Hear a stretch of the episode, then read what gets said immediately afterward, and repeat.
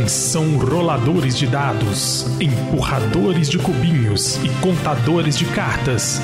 Está começando mais um Coruja Cast.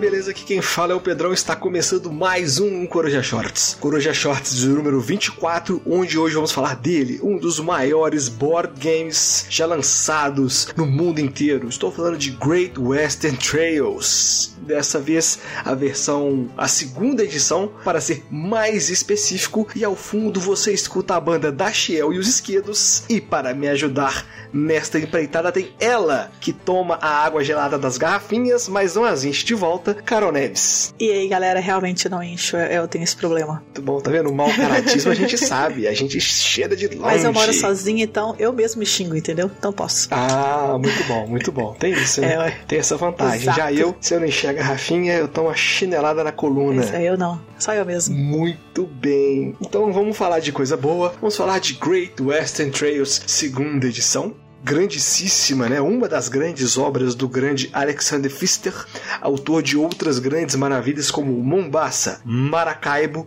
e Broom Service. Contém a arte do próprio Pfister e do Chris Quillians, que também fez arte de Azul, Pandemic e Camel Up segunda edição, juntamente com Andreas Hash, que emprestou seus traços para Istanbul, Gugong e Paris. O rapaz gosta de cidades. E ilustra bem. Great Western Trail segunda edição foi lançado no Brasil pela Galápagos em 2022 e teve algumas mudanças em relação à primeira edição. Ele teve uma arte repaginada, mudou completamente o design, que as pessoas reclamavam daquela capa, que eu acho bonita, mas né, as pessoas falam mal, então mudaram a capa e mudaram também a arte toda interna do jogo. Veio agora um modo solo do jogo que eu não joguei ainda, mas pretendo testar um dia. Os tabuleiros maravilhosos de dupla camada, para deixar mais fácil você não ter que ficar escorregando as suas pecinhas, seus disquinhos ali. Nova raça de vaca, novos edifícios e também alteração nos tiles de cabana para bandidos. Isso, antigamente eram as oquinhas de índio, né? E fizeram essa troca graças ao Bom Fister. É, e teve alteração também que a construtora, né, agora é uma mulher, né? Teve Sim. a adição de mulheres agora, que não é mais um homem. E o maquinista é um homem negro. Sim, exatamente. Inclusão, gostamos. Sim, exatamente. Não é desse jogo, mas o modo solo do GWT Argentina, que eu, se vocês quiserem, nós vamos trazer futuramente, você enfrenta um rapaz chamado Pedro.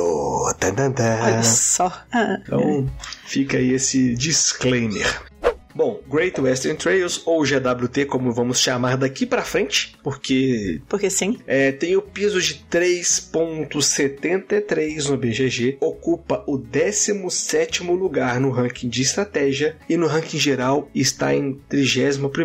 E o mais curioso é que a primeira edição do GWT, ele está em 12 lugar no ranking de jogos de estratégia, em 15 lugar no ranking geral do BGG, que é uma loucura, né? Eu sempre tive essa, essa questão de, ah, quando tem outra edição, você tem que ter que fundir os dois, mas isso mostra o poder dos jogos, né? Porque muita gente vendeu a primeira edição para comprar a segunda, e aí a galera foi jogando e tal. Eu achei isso, tipo assim, sensacional. Sensacional mesmo. E ele era um caso que não tinha como fundir, porque teve muitas mudanças no jogo, né? Sim. né? Então não é só simplesmente, ah, mudamos a arte do jogo jogo, né? Mudamos mecânica, algumas mecânicas no jogo também, então não tem como. É, são dois jogos diferentes. Exatamente. Recomendado para 12 anos de idade, eu concordo, até colocaria Sim. um pouquinho mais velho, dependendo. E tem a duração média de 150 minutos. Eu concordo, também Sim. discordo, porque pode demorar mais. E a primeira partida demorou muito mais. muito mais. Depende com quem você tá jogando. Se é. for o Speed Racer, não rola mesmo. Vai ser bem menos que isso. Galera que vai da primeira até. só faz duas ações por, por rodada ali, por é. rondel ali, aí. É porque no, no Ray Tracing 3 você tem algumas coisas que já vêm destravadas e todo o toda vez que você faz uma entrega, você pode tirar um disco do seu tabuleiro pessoal e com isso você melhora as suas ações. Uma dessas melhorias é andar mais. Tem gente que pega mais movimento e dá, volta, dá 10 voltas no tabuleiro e termina o jogo. Sim. Isabela é craque em terminar o jogo muito rápido toda vez perde. É, eu não gosto, não vou jogar nunca com ela, porque eu gosto de andar de pecinha por pecinha. Isso aí. Uma coisa que eu esqueci de falar é que na Ludopedia, o Great Western Trails ocupa o décimo lugar no ranking geral e o curioso é que seu irmão mais velho, sua primeira edição, sua edição feia, está em 13 terceiro logo atrás. Olha, no Ludopédia, o segunda edição passou já o primeiro? Passou. Olha só. Passou e, assim, a diferença é grande. 8.90, 8.84. Relativamente grande. Que a Ah, nota média é. do 1 é 9.14, a do 8 é 8.9. Aham, é, ok. Em GWT, os jogadores encaram vaqueiros rivais dos Estados Unidos no século XIX, criando gado em uma trilha circular no sul do Texas a Houston, onde seu gado é, então será enviado por trem, fornecendo dinheiro e pontos de vitória. Você vai contratar pessoal capaz, como vaqueiros, construtores engenheiros, e antes de cada chegada a Houston, tenha seu gado mais valioso em mãos. O vencedor será o jogador que melhor administrar seu rebanho e exigir um bom tempo masterizando as oportunidades e armadilhas do caminho circular. XWT conta com set collection, você tem que colecionar gado. É um deck build, você constrói seu próprio deckzinho. Gerenciamento de mãos e movimento em trilha. Sim. GWT, pra quem não conhece, é basicamente é você é um vaqueiro, tem boi e você tem que entregar os seus bois. Você tem que andar por aí com seus bois, né? Entrega e depois você põe num trem e manda Estados Unidos afora. É basicamente isso o jogo. E é por isso que a Carol Neves vai explicar a dinâmica do jogo para você, caro Teleweb ouvinte, que ainda não jogou, não conhece essa preciosidade. Exato. No GWT, você vai ter o seu trabalhador principal, que ele vai andar no tabuleiro, que já tem alguns prédios pré-definidos ali. E aí, como o Pedro falou, né, no início você vai andar pouco, então anda até três espaços. Você anda na peça, né, na, na construção, e você faz as ações que estão lá. Geralmente são duas ações por peça. Você pode fazer uma ou outra, pode fazer na ordem que você quiser.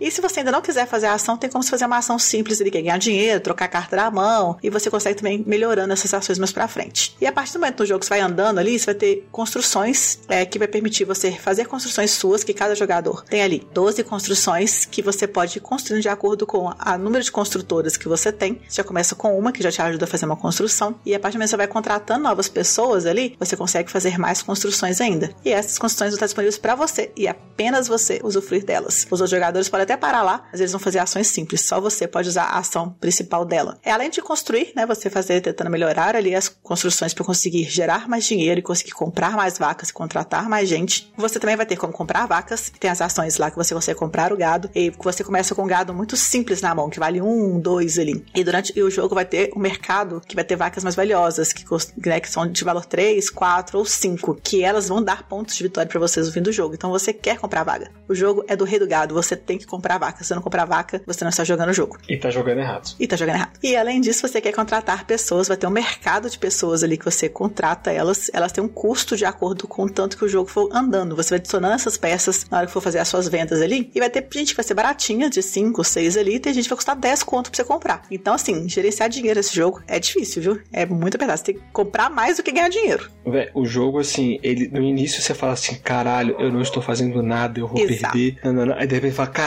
eu estou rico.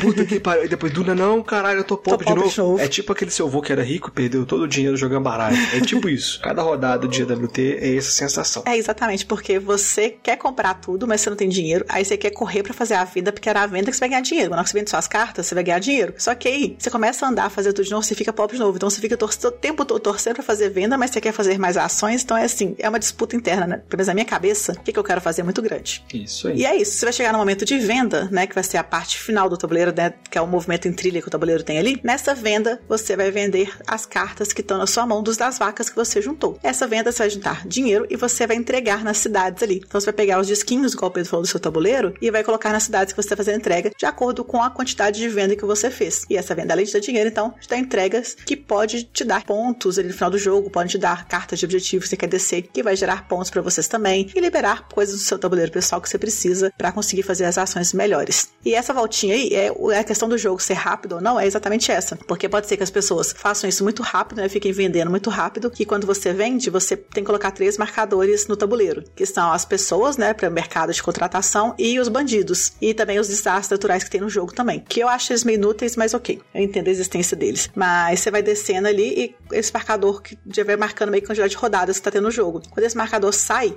né, do mercado de trabalho, é aí que acontece o fim do jogo. Então, se as pessoas vendem muito rápido, desce mais rápido. Se as pessoas passeiam mais no tabuleiro, né, façam mais ações no tabuleiro, desce mais devagar. Então, o jogo pode ficar muito longo. Que pode ser bom ou ruim. Pra mim, eu acho excelente, porque eu não importo com as duas horas e meia de jogo jogado de jeito nenhum. Que eu, tirando os take death do jogo que tem, eu me divirto com o jogo. Porque tem umas construções que tem as malditas mãozinhas. Jogando com mais gente, tem mãozinha que você tem, né, que tem a construção de outro jogador. Você passar por ela, você tem que pagar dinheiro pro outro jogador. Aí tem mãozinha que dá um, mãozinha que dá dois. Mas em dois jogadores é sempre dois. Você fica pobre. Aí você tem que render essa questão do dinheiro ainda sofre, porque você tem que pensar, gastar todo o seu dinheiro antes de chegar na construção do coleguinha que tá com a maldita mãozinha lá, porque senão você tem que dar dinheiro pra ele. E essa é a parte que me incomoda. É porque você pode, se vai te pagar, você deixa fiado, né? E você não tem que pagar depois no futuro, você só pendura a conta. É, e isso me incomoda demais. A única coisa que me irrita no jogo é isso, porque eu tô lá com o dinheiro contado para comprar alguma coisa e tem a maldita construção do outro jogador no meio do caminho que faz eu perder o dinheiro e não consigo comprar o que eu queria. É o que me irrita. Tirando isso, o jogo é maravilhoso. Então, tendo que o jogo é maravilhoso, é a sensação dos players. Olha, eu vou falar, a primeira vez eu joguei o GWT foi a versão antigona lá feia. E cara, eu tomei um susto, eu não entendi nada, eu fui muito mal e tal. Fica um certo rancor do jogo. Mas quando lançaram, é, avisaram que ia lançar a segunda edição, eu falei, cara, eu quero esse jogo. Aí aquele, né, não, não aproveitei a partida. Aí eu, assim, é, me apaixonei. É um dos meus jogos favoritos, assim, disparado, o GWT. Eu abri mão do GWT para poder pegar outro GWT, que foi o Argentina, que talvez a gente faça um episódio sobre isso ainda. E, cara, é outro patamar. É um jogo, assim, sensacional. Ele é todo bem feitinho, todo bem encaixadinho. Eu só acho o manual um pouco ruim em alguns aspectos, mas o jogo é sensacional. O jogo, assim, uma obra-prima do Fister. Eu acho que é meu jogo favorito dele disparado. É, o meu não é meu favorito por causa desse take dead que existe no jogo, que me deixa ele um pouquinho com raiva quando eu jogo. Eu gosto muito do jogo, eu gosto muito da ideia dele que você tá fazendo, construindo durante. O take dead me incomoda por isso que o Maracaibo tá na frente, entendeu? Mas é realmente, eu, eu concordo que é um jogaço, a sensação. As primeiras partidas você fica, ok, é bonitinho, tô pegando vacas, entendeu? Depois você vai começando a ideia do que, que você precisa juntar, quais trabalhadores você precisa ali contratar para conseguir fazer funcionar melhor seu jogo, para conseguir evoluir na sua pontuação. Aí eu acho que ele funciona assim, brilhantemente nessa parte, viu? É um dos é. favoritos também, mas só não é o melhor do Fister por causa do Take Dead. Oh, eu acho esse, esse suposto Take Dead é até bem leve. Tem, tem jogos piores, assim. Que Aí eu, eu fico frustrada. O, o, a questão do pedágio que você tem que pagar é facilmente contornável, né? Você tem a, aquelas aqueles espaços que você pode construir que te dão uma ação especial se você for o dono do, do, do lote lá. Sim. Uhum. Então, acaba que fica meio elas por elas assim. Claro que tem a, o, o, pedágio só porque sim, para foder o colega, mas sim. às vezes não compensa. É, principalmente é. se você tem só três movimentos, às vezes não compensa você fazer o porque sim. Só porque sim, né? Aí eu sofro um pouquinho com esse pedágiozinho jogos parecidos com Great Western Trails. Eu acho que o Great Western Trails Argentina é parecido. Mentira, gente, é só pelo meme. eu acho que Blackout Hong Kong. Sim, Blackout eu acho parecido, que é do Fister também. Na questão do. que eu acho que é parecido também, na questão do deck building. Seria talvez o Clank da vida que tem deck building, que você vai juntando, que você vai usando para comprar coisas. Acho que qualquer deck building normal seria, né? Uhum. É, mas eu acho que todos os jogos do Fister, ele tenta meio que fazer alguma coisa meio parecida um com o outro, né? O Mumbasa, o Maracaibo. Eu acho que ele pega um pouquinho de um para misturar com o outro. É, então acho que jogos, todos os jogos do Fister, que você mirar, você vai achar alguma, alguma essência do outro assim neles, entendeu? Então acho que eu falaria com jogos parecidos, Fister. Olha, de acordo com o BGG, outro jogo parecido seria Brás, tá? Talvez, é, porque as cartas. É, ok. E Evertel, mas é a parte do Everdell eu já achei muita viagem. Também achei. Mas tem cidades submersas, eu acho que encaixa um pouquinho pelo deck building dele. É, talvez. Sim. Perguntas clichê do Hobby. Roda bem de dois, Carol Neves? Eu acho excelente. Perfeito. Eu acho que é até melhor configuração, que o jogo vai, tipo assim, não dura tanto. Que se jogar quatro pessoas que jogou eu passando de predinho em predinho, vai ser oito horas de partida. É. Concordo com a Carol. Dois, assim, então, redondo. Dois é perfeito, é. Best Configurations. É Exato. É demorado? Depende muito da mesa. Depende de quem está jogando. É um jogo que depende 100% da mesa. Exato. Porque você pegar uns speedrunner ali, ó. É, não, Isabela não dá, não. Ela pum, pum, pá. Faz umas entregas de 5, 7, 5, 7. Aí eu, pô, por que eu não ganhei? Você fez 5 pontos. Setup é fácil ou difícil? Facílimo. Ah, Setup é fácil, muito fácil. É, Literalmente é, abrir e jogar tranquilo. os treinos na mesa e acabou. É, acho bem rapidinho fazer o setup dele. Bem Dá para jogar com quem não é do hobby? Definitivamente não. Não, não dá não. A pessoa vai ficar com raiva desse jogo. é um jogo que você tem que entender o que é o bom fazer naquele momento. Você não consegue fazer tudo, então você tem que abrir muita mão de muita coisa. Eu acho que não dá fácil a pessoa relacionar com qualquer outro jogo aquilo ali, então eu não diria que é, que dá não. Não, é impossível. Impossível Sim. jogar com quem não é do hobby. Características técnicas do jogo. Rejogabilidade altíssima. Olha, Sim, alta, porque você pode trocar os prédios, eles têm né, a, a B, C, D, E, F, G lá deles lá, que você pode jogar as primeiras partidas na ordem, depois você pode embaralhar e jogar a casa do caralho lá, você pode se ferrar muito no começo, Sim. porque pode né, ficar a configuração dos prédios bizarras e te, te atrapalha um pouco, mas acho isso ok. Os seus prédios que você tem para construir, eles têm lado A e lado B, você também pode fazer isso aleatório. Então, acho que, e, e questão de, tipo, de objetivos no jogo, você quer fazer cartas de objetivo na sua mão, do que você quer construir, juntar durante o jogo, tem muita coisa que muda. Então, acho que a dificuldade dele é alta sim. Concordo com a Carol Neves, sem tirar nem pouco. Está certíssima. Escalabilidade. Jogo é a mesma coisa, independente do número de jogadores. Na verdade, muda, né? É Muda. questão do, do pedágio, mas de uma moeda para duas moedas, tanto faz. E muda também o mercado de trabalhadores, né? Que abre mais com mais Ah, jogadores. verdade, verdade, verdade. Então, esse pode ser também um ponto, assim, importante, porque às vezes jogando em dois é pouco trabalhador ficar aberto. E na hora que você vê, não tem trabalhador pra você mais. Então, isso dá uma revolta também. Então, com mais jogadores, ter mais trabalhadores, pode ajudar, mas também pode ser ruim, né? Tem mais gente querendo comprar também. Então, Verdade, Essa- Isabela sempre fica pistola comigo. Eu também. Porque eu Sempre sempre, pego todos os vaqueiros. Ela fica com raiva. sim, o Jorge pega todos os maquinistas da raiva. Eu acho que vaqueiro é, um- é o personagem mais importante, assim, disparado do jogo. Eu também acho. Eu sempre pego os vaqueiros. É sensacional. Então, escalabilidade a gente vai colocar aí é, a gosto do cliente, porque eu acho que é baixo, cara, eu acho que é alto, então fica no mediano.